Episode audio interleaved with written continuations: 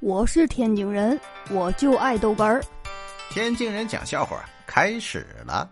早上坐班车呢，我旁边有个姐们睡着了，这快到地方了，我推推她，让她赶紧先醒醒。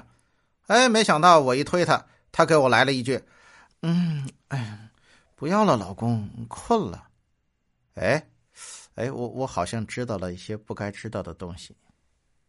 哎呦我的妈！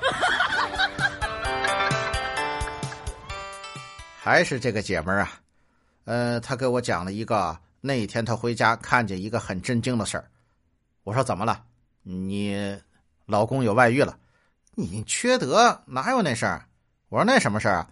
她说我回家呀，我就看见我们儿子在这个客厅中间，哎，他呢拉了一滩粑粑，然后啊把这个粑粑呀就喂给小狗吃，他们家那宠物狗啊。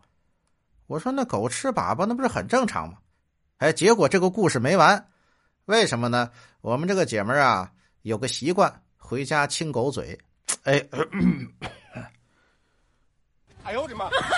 我是天津人，我就爱逗哏儿，欢迎继续收听。